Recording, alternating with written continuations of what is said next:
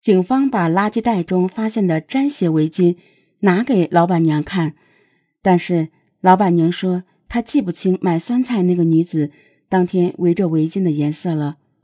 不过老板娘说郭某和一个姓看的，外号叫“看大嘴”关系非常好。这个看大嘴就在对面的市场里面，是卸菜的装卸工。看大嘴肯定知道郭某在那儿。很快，负责调查走访的民警了解到，阚某与一名女子一直保持着暧昧关系。郭某虽然是工作重点，但警方也不能排除阚某也有重大的作案嫌疑。被害女子是否就是郭某和阚某两位女友其中的一人？这一大胆推测，使得郭某和阚某都有可能成为这一重大案件的犯罪嫌疑人。然而，正当警方对郭某和阚某进行调查的时候，他们却突然不知了去向，就连他们的女友也不见了踪影。他们究竟去了哪里？临近春节，正是菜市场装运旺季，也是装运工最赚钱的时候。作为装运工的郭某和阚某却都离开了这里，这似乎不符合常理。为了尽快查找尸源、追踪凶手的踪迹，侦查员对抛尸现场和出现神秘垃圾袋的垃圾堆附近的住户进行了一次地毯式的搜查。对于杀人碎尸案件，侦查员坚信，即使犯罪嫌疑人再狡猾，也肯定会留下蛛丝马迹。然而，由于接到报案是腊月二十五，距离过年只有五天时间。而市场周边多为出租屋，百分之八十的住户已经回老家过年了。警方第一轮走访下来，并没有什么收获。而在此时，负责走访调查的民警反馈回来一条信息，引起了警察们的注意。据附近居民反映，案发前的一段时间，不知什么原因，一名围着红围巾的女子频繁地出入一间出租屋。而案发后却不见了踪影。最让警方感到诧异的是，命案发生后，原本居住在这间出租屋的男子也神秘的消失了。难道这仅仅是一种巧合吗？看似一条普通的信息，其背后也许隐藏着什么不为人知的秘密。二月七日上午，也就是发现尸体后的第三天。侦查员找到了这间出租屋的房东，准备进屋一看究竟。进屋后，侦查员发现出租屋墙上有大面积的刮蹭痕迹，还有一些细小的血点。难道这间出租屋就是侦查员们一直在寻找的案发第一现场吗？当侦查员向房东询问租房人的姓名时，侦查员无比惊讶地发现。这间屋子竟然是看姓男子的租住屋。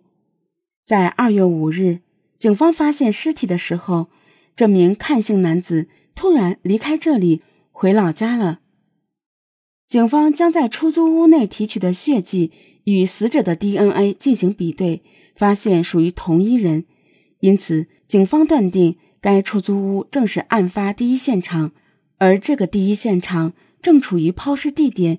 与发现血衣的垃圾堆之间，分别相距大约七十多米，这与警方事先确定的侦查范围完全一致。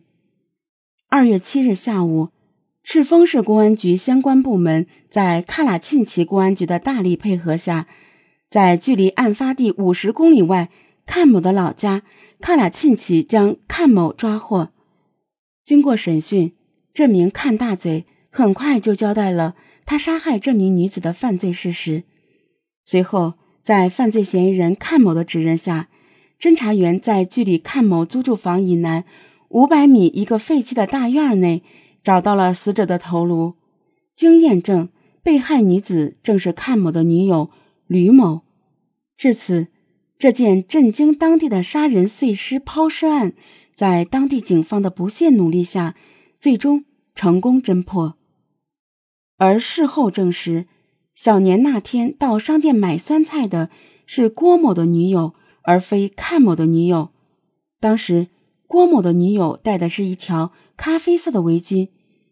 由于老板娘没有记清楚买酸菜女子所戴围巾的颜色，以至于起初误导了警方，以为戴长围巾买酸菜的女子就是死者，其男友郭某极有可能就是凶手。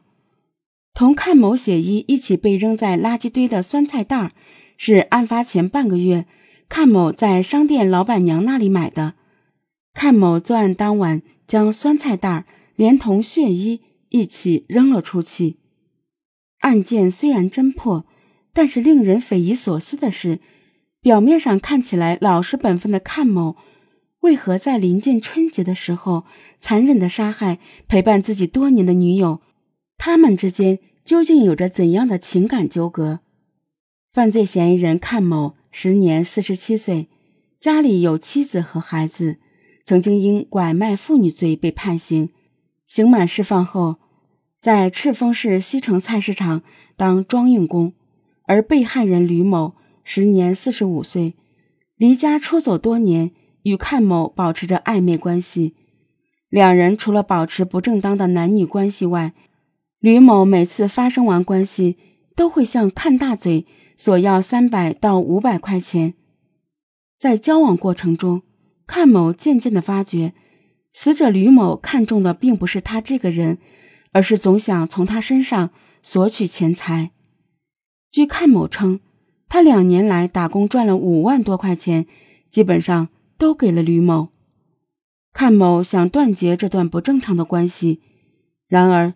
就在阚某躲避吕某两个多月后，也就是二零一三年一月二十四日，吕某突然来到阚某的住所，以快要过年为由向阚某要钱，并且开口就要五六万。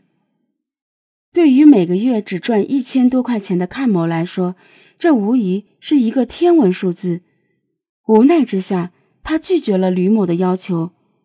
吕某当时就恼了。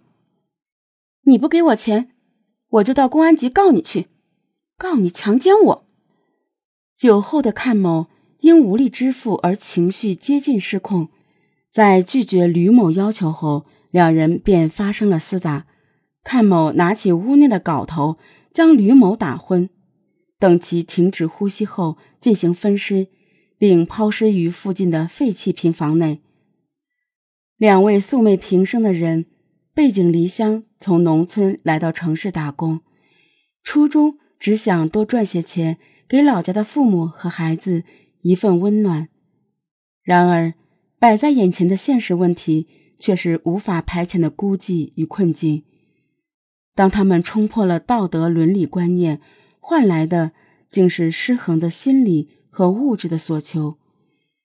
如果当初两人能够忠实于自己的婚姻，不要盲目的迈出婚外情这一步，也不会导致双方走向一条不归路。